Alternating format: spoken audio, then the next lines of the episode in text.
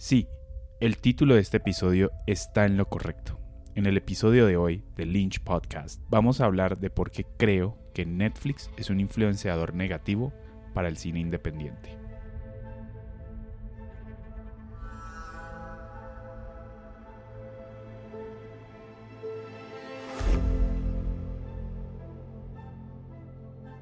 Bienvenidos a Lynch Podcast. Soy Marco Vélez Esquivia, soy director de la película colombiana Afuera del Tiempo y creador de Lynch Podcast. Antes de hablar del tema de este podcast, quiero avisarles que mi película Afuera del Tiempo ya se encuentra disponible para su compra en afueradeltiempo.com. La pueden comprar a través de Vimeo On Demand y a través de Movies. Si decides irte por Vimeo, tienes un descuento por escuchar este podcast. Usa el código Lynch Podcast, todo pegado, cuando la estés comprando y tienes un 25% de descuento para su compra. Espero que veas mi primera película. Sara me terminó.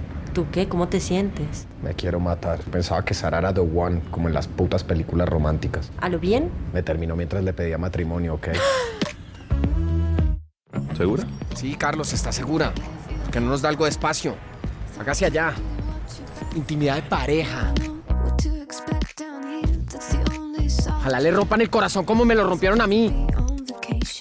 Igual no se lo puedo dar porque acaban de cancelar. ¿Por qué? ¿Qué pasó? ¿Qué dijeron? Porque no están inspirados. Deberías dárselo a semana a ver si le fluye la inspiración. Ah, entonces yo ahora me acuesto con todo el mundo. No, no, con todo el mundo no. Pero si cantas como... ¿Qué puedo hacer? Estoy literalmente enamorado de esta mujer. Puedes participar de un pequeño tratamiento experimental que estamos haciendo. ¿Y de qué se trata? Inventé la máquina del tiempo. ¿Como el de Lorian? Digamos que algo parecido. El tratamiento que te recomiendo, si lo que quieres es volver con ella, es que vayas al pasado, soluciones algunos aspectos para que puedan estar juntos. Esto no puede ser. Nadie puede viajar en él. Tú podrías.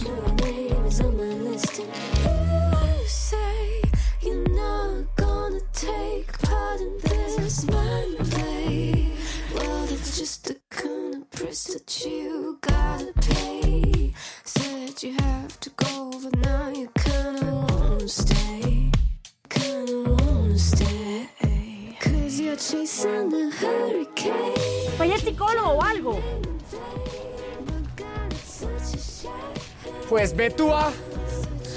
Ve tú a comerte el pipí de Carlos.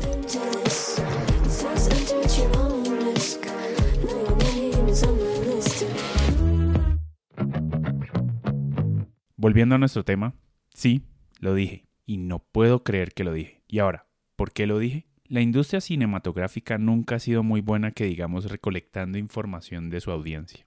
Repasemos de una forma altamente simplificada la historia del- de la información o del data en la historia del cine. Hace 100 años pagabas en una ventana con una moneda para entrar al cine, así que los productores no tenían ninguna idea de quién iba a ver sus películas. Digamos, unas décadas más tarde llegaron estas cajas llamadas televisores a las salas de todo el mundo y podías ver lo que quisieras y nadie en realidad sabía que estabas viendo. Una empresa llamada Nielsen comenzó a recolectar información sobre el comportamiento de lo que veía la gente en el televisor para que los productores, el estudio y las empresas de publicidad tuvieran una idea de cuántas personas estaban viendo algo, pero no quién estaba viendo qué. Ellos implementaron estas casas de espías, o sea, la gente se ofrecía para que la espiaran, y a partir de esta información recolectada hacían extrapolaciones. Pero nada de esta información podías hablar sobre quién estaba viendo y sobre cómo decidían qué ver. Era una información que servía para vender publicidad en una forma muy general y no para generar cambio en la audiencia. Fue en este ambiente donde nadie realmente sabía qué era lo que el público realmente quería y cómo encontraron lo que querían ver o cómo ellos preferían verlo. Lo que hizo que emergiera un marketing que usaba mucho instinto y sesgo social y data histórico. Y ese data histórico también estaba altamente corrupto por cosas como sesgo social. Entonces los métodos ya súper seguros para mercadear las películas siempre fueron basados en data que estaba corrupto, lo cual hizo que las películas sobre hombres blancos eran para todo el mundo y las películas sobre el resto de la gente eran películas de nicho. Y esto incluye las películas con protagonistas femeninas, las cuales son el 51% de la población y se tratan como si fueran unas películas de nicho. Entonces, terminamos en un ambiente donde el mercadeo del cine se basaba realmente en cuánto se gastó para mercadear cierta película, donde ese valor de publicidad estaba basado en otras películas similares y cómo se habían comportado en el pasado. Y esas películas anteriores se basaban en películas anteriores, las cuales estaban determinadas con dato histórico que estaban corruptos. Y así todo el sistema estaba dañado desde su principio, desde el centro. Y por fin llegó el Internet. Y esto debió resolver todos los problemas costosos de la industria cinematográfica, ya que íbamos a poder entender a nuestras audiencias en tiempo real, poder crear mejores modelos de contenidos, mejor y más eficientes modelos de publicidad e incluso mecanismos más eficientes de producción que respetaran los cambios en los hábitos del público y una demografía real. Hablo sobre una demografía real porque muchas películas son mercadeadas usando demografías asumidas que están completamente equivocadas. Si estuvieras prestando atención, realmente atención, en la compra de boletas de cine en Estados Unidos, le estarías prestando mucha más atención a las mujeres y en especial a las mujeres latinas. Pero las personas encargadas de la industria pudieron probar lo que se venía con los poderes del Internet cuando la tecnología pegó la industria musical. Casi de noche a la mañana, el Internet destruyó las protecciones de propiedad intelectual, pero en especial los márgenes enormes de utilidad que traían consigo los CDs. Hollywood estaba disfrutando de estos márgenes de utilidad de 12 dólares por cada DVD y un nivel de control di dictatorial sobre la información y los derechos de propiedad intelectual. Entonces, en vez de adoptar el Internet como una gran oportunidad para reducir costos y crear modelos de marketing más efectivos y eficientes que estuvieran basados en información real en vez del instinto del dueño de la compañía, ellos miraron a lo que le pasó a la música e intentaron pelear contra el Internet, ya que lo consideraban una enorme amenaza contra su gran negocio del DVD. Netflix vio lo que se venía y estaban completamente listos. No solamente una vez, pero con la rara excepción de hacerlo un par de veces. Primero enviando DVDs a las casas para entender que la gente se podría ahorrar la ida a Blockbuster y así ayudando a los estudios a expandir y a extender sus utilidades con el negocio de alquiler de DVDs gracias a Netflix. Entonces, cuando Netflix les llegó con la idea de licenciar su contenido, con esta idea loca de solo streaming, los estudios estaban felices. El tiempo fue perfecto para esto. Los acuerdos de licenciamiento global se estaban acabando al final de los 2000 y entonces cuando llegó Netflix les llegó pidiendo esos derechos y pagando muy bien por ellos. Los estudios se montaron en este tren con toda la actitud. Y con estos acuerdos vino una cláusula muy importante. Así como en cualquier otro acuerdo de licenciamiento, Netflix no va a proveer ninguna información sobre su audiencia. Y a los estudios no les importó, ya que ellos están en el negocio de la propiedad intelectual y no en el negocio de la tecnología. Mejor dicho, que los nerdos se queden, con esa información. Y eso hizo que hubiera un precedente hoy en día. Las plataformas tienen toda la información. Los productores no la tienen. En realidad, los distribuidores tampoco la tienen. Y eso, en verdad, es un problema muy grande. Ahora, tú como director o productor que está empezando, se está preguntando en qué te afecta esto. Pues bastante en realidad. Este problema no está reservado únicamente para los estudios americanos o los megadistribuidores, porque si estás trabajando en esta industria de hacer películas, este también es tu problema. Al final de los 2000, la distribución cinematográfica, especialmente la distribución independiente, le iba a llegar una enorme sorpresa. Sin saberlo, se convirtieron en empresas de Internet.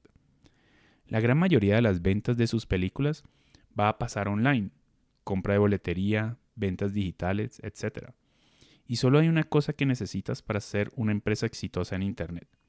Tienes que tener un acceso transparente a tus ventas. Tienes que ser capaz de ver quién, qué, cuándo, dónde y por qué de las compras de tu producto en tiempo real para que puedas efectivamente y eficientemente iterar tus tácticas de mercadeo. Si eres un director, productor, distribuidor independiente, hasta si eres un estudio y estás distribuyendo tu contenido en una plataforma que no es tuya, no eres dueño de esa información. Sí, la plataforma puede que te diga cuántas, cuántas vistas conseguiste y de pronto con un retraso de 3 a 6 meses. Pero no vas a poder, no vas a poder saber cuál canal de mercadeo fue eficiente, cuáles ads que la gente vio fue lo que los motivó a comprar, cuál campaña de marketing no está dando ningunos resultados. Tampoco vas a poder aprender nada del comportamiento de tu público para que puedas iterar mejor la próxima vez. No vas a poder capturar su información cuando les vendes esta película para que puedas avisarle de la siguiente.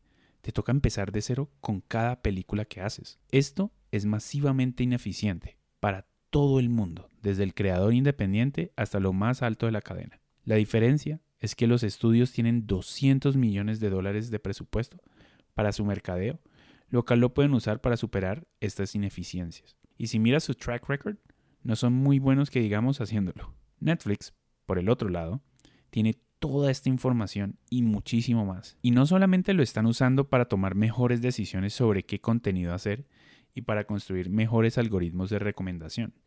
Ellos están comiendo a todo el mundo en la compra de, pu- de publicidad de programática. Comprar ads en Internet está basado en oferta y demanda. El precio sube por keywords que son populares y efectivos, así como cuando la demanda incrementa. Esa compra se vuelve más eficiente cuando conocemos más a nuestra audiencia porque podemos ser muy específicos y podemos targetearlos con esos keywords.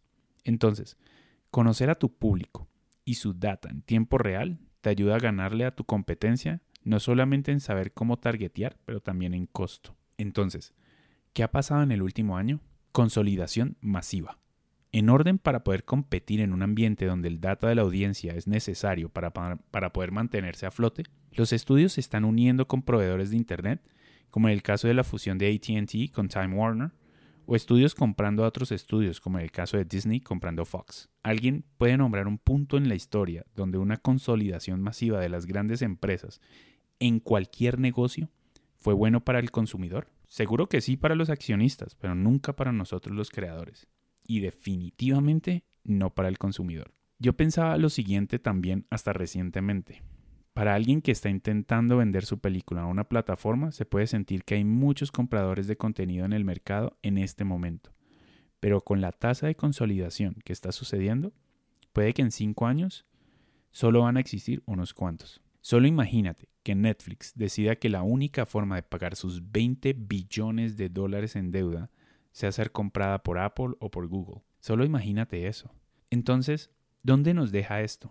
A nosotros, los creadores independientes. A nosotros nos dijeron que el Internet iba a ser el paraíso, porque nos iba a empoderarnos a ser realmente independientes. Y en, varios casos lo ha sido. Hemos podido crear audiencias a partir de series web hechas con las uñas que se han convertido en programas de televisión bien exitosos. Pero esos ejemplos son realmente la excepción. Nosotros, los creadores, no somos dueños de la relación con las audiencias cuando nuestro contenido está en estas plataformas. YouTube es dueño de esa audiencia. YouTube sabe absurdamente demasiado sobre ese público, lo cual puede ser crucial para la carrera de ese creador de contenido. Pero YouTube decide qué información recibes de la audiencia que ve tu contenido y también decide cuánto te debe pagar por los ingresos en publicidad por tu contenido. Y esas reglas pueden cambiar cuando se les dé la gana. Ya lo hemos visto en los últimos años y cómo YouTube ha cambiado el algoritmo dejando a los creadores buscando qué hacer. Netflix es dueño de cada pedazo de información de la audiencia y no comparte nada. Entonces, si estás negociando con ellos, ¿cuál es tu influencia en, en esta negociación? Si ellos quieren renovar la licencia de tu contenido, ¿cómo puedes evaluar bien el valor que te están ofreciendo? Digamos que haces una película pequeña con ellos, la cual no gana gran recorrido en festivales o tiene una campaña de marketing importante por parte de ellos. ¿Qué tienes para mostrar? ¿Qué le vas a decir a tu próximo inversionista? Métete a Netflix, yo hice eso. Pensamos que el Internet nos iba a hacer mucho más independientes. Pensamos que el Internet nos iba a hacer mucho más independientes, pero realmente en un ambiente donde los compradores tienen toda la información y una consolidación masiva está reduciendo el número de compras, ¿somos realmente independientes? ¿O nos estamos convirtiendo cada vez más dependientes de un pequeño número de compradores, donde su poder recae en consolidar propiedad intelectual, más audiencia y más información? Todos los creadores de contenido somos ahora emprendedores en la industria online, solo que no tenemos ni siquiera las herramientas más básicas disponibles a cualquier startup para poder medir y entender sus consumidores. Una conexión directa con tu público hace que puedas medir, expandir, ser más eficiente e iterar. Y así es como se tiene éxito online.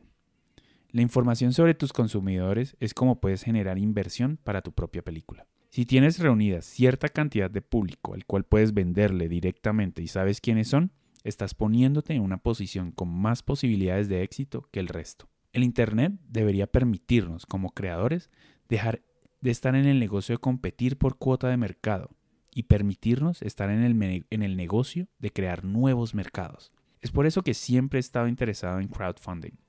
Es todavía uno de los pocos métodos que directores y productores pueden crear una clara relación monetizable con la audiencia antes de que la película se haga.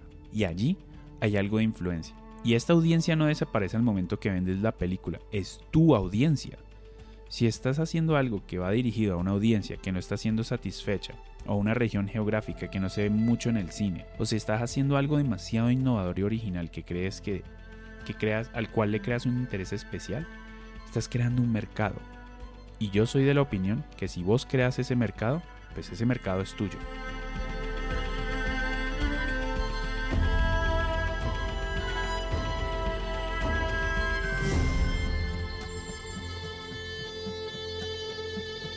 Recuerda que puedes seguir este podcast en Apple Podcast, en Spotify y ojalá nos califiques y nos dejes comentarios en estas plataformas, ya que eso nos da más visibilidad para otras personas. Si quieres más contenido adicional a este podcast, puedes visitar nuestro blog en lynchanima.com slash blog y encontrarás una gran cantidad de artículos relacionados sobre cómo hacer cine.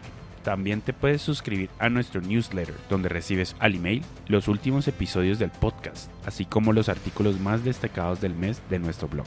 Recuerda que nos puedes seguir en nuestras redes sociales en Facebook e Instagram para estar enterado de todo el contenido que estamos generando. Y con eso los dejo. Buena suerte y nos vemos allí corriendo en el maratón. Mi nombre es Marco Vélez y esto fue Lynch Podcast. See you, amigo.